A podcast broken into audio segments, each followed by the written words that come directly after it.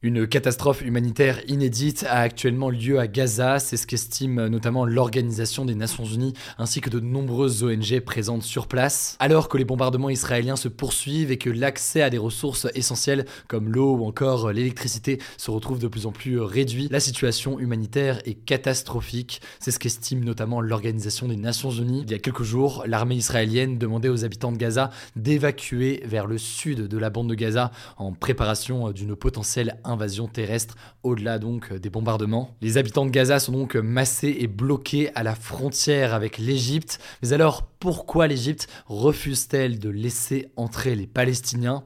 Quelle est la position de l'Égypte aujourd'hui? C'est l'un des sujets cruciaux si on veut comprendre la situation actuelle. Salut c'est Hugo, j'espère que vous allez bien malgré l'actualité très importante évidemment aujourd'hui. De mon côté, vous l'avez peut-être vu, heureusement je retrouve un petit peu de voix au fil des jours. On est parti ensemble pour une nouvelle plongée dans l'actualité du jour en une dizaine de minutes. Et au passage avant de commencer, je tiens à vous remercier pour votre confiance ces derniers jours, que ce soit sur YouTube ou alors en podcast audio. Merci pour votre confiance et votre retour sur euh, ce travail-là et on va continuer évidemment euh, à le faire dans les prochains jours. Alors suite à l'attaque euh, le 7 octobre par le Hamas, plus de 1400 personnes ont été tuées côté israélien et environ 3400 personnes ont été tuées dans les frappes israéliennes sur la bande de Gaza. Et sur ce bilan, on retrouve de très nombreux civils, notamment énormément d'enfants. Alors on va parler de l'Égypte dans quelques secondes, mais rapidement, mini rappel, la bande de Gaza, c'est donc ce territoire palestinien de plus de 2 millions d'habitants qui est situé au sud d'Israël et qui est contrôlé aujourd'hui par le Hamas. Depuis euh, les massacres du Hamas en Israël, Gaza est régulièrement frappé par des bombardements israéliens. Par ailleurs, Israël a imposé, je le rappelle là aussi parce qu'on en a beaucoup parlé, un état de siège sur Gaza. Donc concrètement, l'eau, le gaz ou encore l'électricité sont coupés. Ça ne veut pas dire qu'il n'y a plus du tout de gaz ou d'électricité ou encore d'eau euh, aujourd'hui. Simplement, il y en a de moins en moins, ça devient de plus en plus critique. D'ailleurs, ce lundi, le chef de l'Organisation mondiale de la santé a affirmé à l'AFP qu'il restait 24 heures d'eau, d'électricité et de carburant à Gaza. Nous sommes aujourd'hui euh, mercredi. Alors, après les alertes de l'armée israélienne, des centaines de milliers de personnes ont migré vers le sud de Gaza, où euh, on manque là aussi euh, de tout. Beaucoup font face à la frontière entre Gaza et l'Égypte, près du poste frontière de Rafah.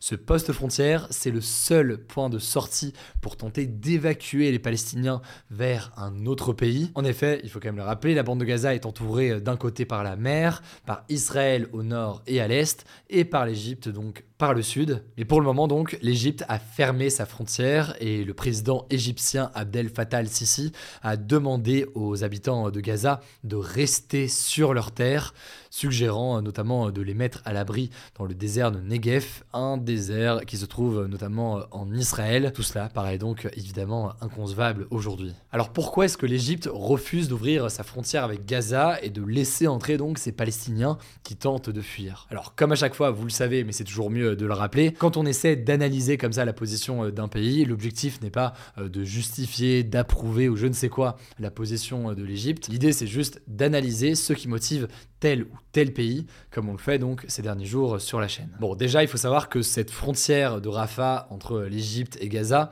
elle a été bombardée plusieurs fois par l'armée israélienne ces derniers jours. Très peu d'habitants de Gaza obtiennent l'autorisation de traverser cette frontière depuis des années. Les permis de sortie sont généralement distribués au compte-gouttes. C'est souvent pour des raisons médicales. Donc déjà, pour le contexte, il faut savoir que ces derniers temps, cette frontière, elle a rarement été ouverte. Bon, mais en dehors de ça, donc, il y a plusieurs raisons qui pousseraient l'Égypte à ne pas ouvrir sa frontière. Le premier élément, c'est une raison politique. L'Égypte, c'est le premier pays arabe à avoir reconnu l'existence de l'État d'Israël en 1979. Les deux pays entraînent donc des liens euh, relativement forts, notamment euh, d'un point de vue économique et euh, sur le plan des renseignements. Là donc, on se retrouve dans une situation un peu de tension et de tiraillement géopolitique. Il y a un peu des risques des deux côtés. En fait, l'un des risques pour l'Égypte, en ouvrant la frontière, c'est d'avoir une mauvaise réputation dans le monde arabo-musulman. En effet, par exemple, selon le spécialiste du Proche-Orient Fabrice Balanche, qui était interrogé par le journal Le Figaro, en accueillant massivement eh bien, des habitants de Gaza, je cite, les l'Égypte serait accusée d'avoir trahi la cause palestinienne. Et ça paraît assez étonnant euh, dit comme ça, parce qu'on parle de familles qui fuient eh des bombardements. Mais certains estiment que en quittant euh, massivement la bande de Gaza, la probabilité de retourner plus tard s'y installer est très faible. Et donc, ça paraît encore une fois assez étonnant dit comme ça, mais accueillir des réfugiés palestiniens pourrait être vu comme une manière d'accepter en fait leur expulsion de la bande de Gaza et donc d'accepter une prise en main définitive de Gaza par Israël. Cela dit, vous l'aurez compris, c'est quelque chose qui fait euh, débat, d'autres estiment au contraire que soutenir les Palestiniens dans la situation actuelle, ce serait justement d'ouvrir euh, les frontières, sachant que quoi qu'il en soit, du côté euh, des soutiens de la cause palestinienne, et quelle que soit du coup la vision sur ce sujet-là, tous s'accordent à dire que le vrai problème actuellement, c'est donc les bombardements menés Israël. Deuxième élément d'analyse qu'on peut noter, et celui-là est peut-être un petit peu plus direct et clair, le Hamas est un mouvement issu des frères musulmans. Les frères musulmans, en l'occurrence, c'est une organisation islamique née en Égypte et dont l'actuel président égyptien est arrivé au pouvoir en 2013 par un coup d'État contre Mohamed Morsi. Et ce Mohamed Morsi, donc, qui a été éjecté du pouvoir, est justement issu des frères musulmans. Autrement dit, en ouvrant ses frontières, le gouvernement égyptien craint donc l'importation de combattants du Hamas, des combattants du Hamas qui viendraient grossir les rangs eh bien, du camp des frères musulmans ou des islamistes sur son territoire plus proche donc de ses opposants. Par ailleurs, troisième chose, en ouvrant leurs frontières, les dirigeants égyptiens redoutent l'arrivée massive et difficilement contrôlable de réfugiés palestiniens qui fuient la guerre. Et ce qui inquiéterait particulièrement selon certains le gouvernement égyptien, ce n'est pas les très nombreuses familles, les très nombreux civils qui tentent simplement de fuir les combats, mais ce serait surtout eh l'arrivée de certains combattants euh, du Hamas, donc on vient d'ailleurs de le dire. Et plus précisément là-dessus, ces combattants du Hamas pourraient se diriger dans le Sinaï, une péninsule montagneuse et désertique d'Égypte qui n'est pas sécurisée aujourd'hui. Bon, et au-delà de cet aspect sécuritaire, il y a un troisième élément, c'est un argument économique. En effet, accueillir des réfugiés palestiniens constituerait un coût important, évidemment, pour l'Égypte au vu de la situation. Et c'est un pays qui est déjà bien très très fragile économiquement. Alors, même si pour le moment le poste frontière de Rafah est fermé, eh bien ce dimanche, le secrétaire d'État américain Anthony Blinken a assuré que Rafah allait ouvrir pour acheminer de l'aide humanitaire à ceux qui en ont euh, besoin. L'Union européenne a aussi annoncé un corridor humanitaire par les airs entre l'Égypte et Gaza. Et justement, ce mercredi, le gouvernement israélien a autorisé ce mercredi l'entrée euh, d'aide humanitaire depuis l'Égypte dans Gaza. Une arrivée donc d'aide humanitaire qui est très très attendue. On verra, cela dit, c'est euh, suffisant et comment se déroulent les prochains jours. Deuxième sujet dans l'actualité, avant de passer aux actualités en bref avec Blanche, je l'évoquais hier brièvement car l'information venait de tomber vous en avez très certainement euh, entendu parler aujourd'hui. Une explosion dans un hôpital du centre-ville de la ville de Gaza, donc au nord de la bande de Gaza, ce mardi a fait euh, près de 500 morts, selon euh, les derniers chiffres publiés mercredi après-midi par le ministère de la Santé de Gaza. Un médecin qui était sur place en train d'opérer et interrogé par l'ONG Médecins sans frontières a dénoncé, je cite, un massacre. Mais alors, quelle est l'origine de cette frappe?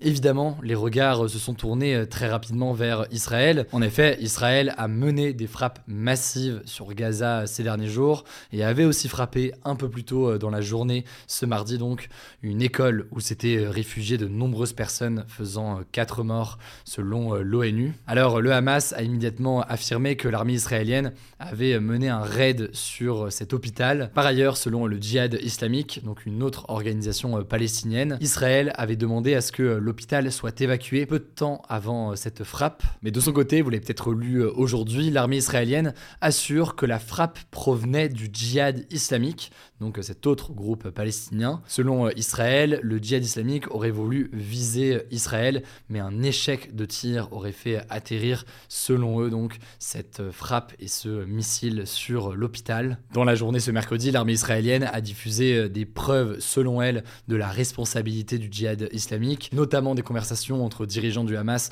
mais aussi des vidéos qui pour le moment sont très très difficiles à vérifier. Le djihad islamique de son côté dément être euh, à l'origine du tir. Aujourd'hui, les États-Unis, via leur président Joe Biden, qui était en Israël aujourd'hui, ont soutenu la version israélienne. En face, du côté euh, de l'Iran, ennemi euh, juré d'Israël, mais aussi du côté de l'Égypte ou encore de la Jordanie, pourtant proche des États-Unis notamment, on soutient la version du Hamas et on accuse donc Israël d'être à l'origine du tir. En tout cas, suite à ce drame, de nombreuses manifestations de colère ont eu lieu dans d'autres pays.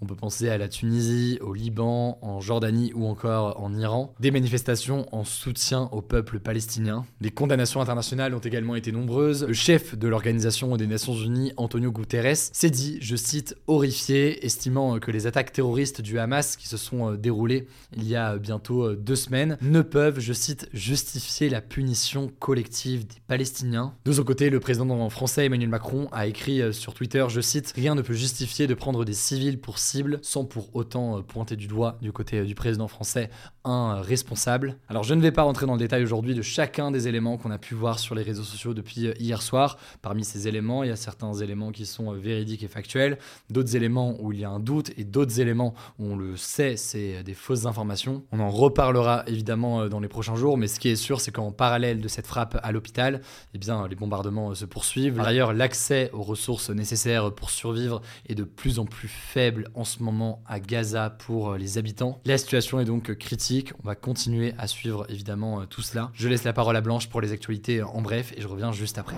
Merci Hugo et bonjour à tous. On commence avec cette actu. L'auteur de l'attaque au couteau d'Arras a été mis en examen ce mardi pour assassinat et tentative d'assassinat en relation avec une entreprise terroriste. Il est désormais en détention provisoire, ce qui veut dire qu'il est emprisonné dans l'attente de son procès. Son frère de 16 ans et son cousin de 15 ans ont eux aussi été mis en examen, l'un pour avoir potentiellement apporté un soutien dans le projet de l'attaque et l'autre pour avoir potentiellement été informé du projet sans rien faire pour l'empêcher. Autre info avant de passer à la deuxième actu, le Conseil d'État, qui est la plus haute juridiction administrative en France, a rejeté l'interdiction systématique des manifestations pro-palestiniennes. Cette décision, elle venait du ministre de l'Intérieur, Gérald Darmanin, qui avait ordonné donc l'interdiction de ces manifestations en France, mais aussi l'interpellation systématique de leurs organisateurs, estimant qu'elles étaient susceptibles, je cite, de générer des troubles à l'ordre public. Bref, le Conseil d'État estime qu'aucune interdiction ne peut être fondée uniquement sur le seul fait que la manifestation vise à soutenir la population palestinienne. Deuxième info, le gouvernement a annoncé le prolongement de certaines mesures pour aider les Français face à l'inflation, donc la hausse générale des prix. La première, ça concerne les automobilistes, puisque c'est le maintien pour toute l'année 2024 du plafonnement à 1,99€ par litre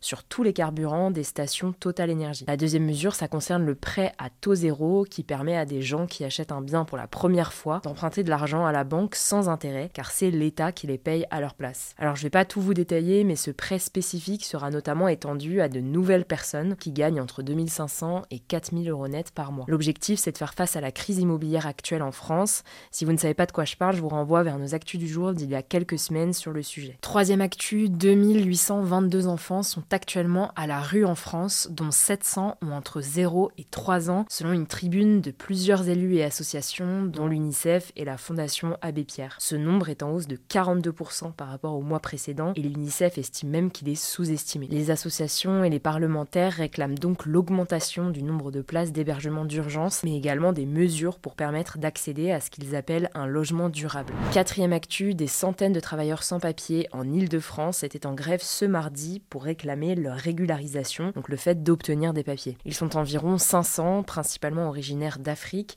et ils travaillent dans le bâtiment, la logistique, le nettoyage ou encore la distribution. Beaucoup travaillent d'ailleurs sur les chantiers des Jeux Olympiques de Paris 2024. Concrètement, ils sont embauchés comme intérimaires pour des sous-traitants au bénéfice de grandes entreprises comme Veolia, Chronopost ou encore Carrefour. Chaque année, 7000 à 10 000 travailleurs sont régularisés, mais ce chiffre est insuffisant selon le syndicat de la CGT, qui rappelle que les travailleurs immigrés avec ou sans papier représentent 40 à 62% des travailleurs des branches de l'aide à domicile, du BTP, de la sécurité, de l'hôtellerie-restauration, du nettoyage et de l'agroalimentaire. Cinquième actu, la compagnie aérienne Air France a annoncé ce mercredi qu'à partir de 2026, elle n'aurait plus de vols reliant l'aéroport de Paris-Orly aux villes de Marseille, Toulouse et Nice. La raison, c'est qu'il n'y a pas assez de trafic sur les vols à l'intérieur du pays. Alors attention, ça ne veut pas dire que ces liaisons seront totalement supprimées en 2026, puisque c'est Transavia, la filiale low cost d'Air France, qui prendra le relais. Et d'ailleurs, les vols Air France pour ces destinations seront toujours possibles depuis l'aéroport de Roissy-Charles de Gaulle. On termine avec cette actu. Le réseau social X, anciennement Twitter, a annoncé ce mardi qu'il avait commencé à faire payer les nouveaux utilisateurs de la plateforme en Nouvelle-Zélande et aux Philippines. Alors pour le moment, cette nouveauté ne concerne que deux pays, mais concrètement, les nouveaux utilisateurs doivent payer un peu moins d'un dollar par an pour accéder à des fonctionnalités de base comme réagir ou publier des messages sur la plateforme.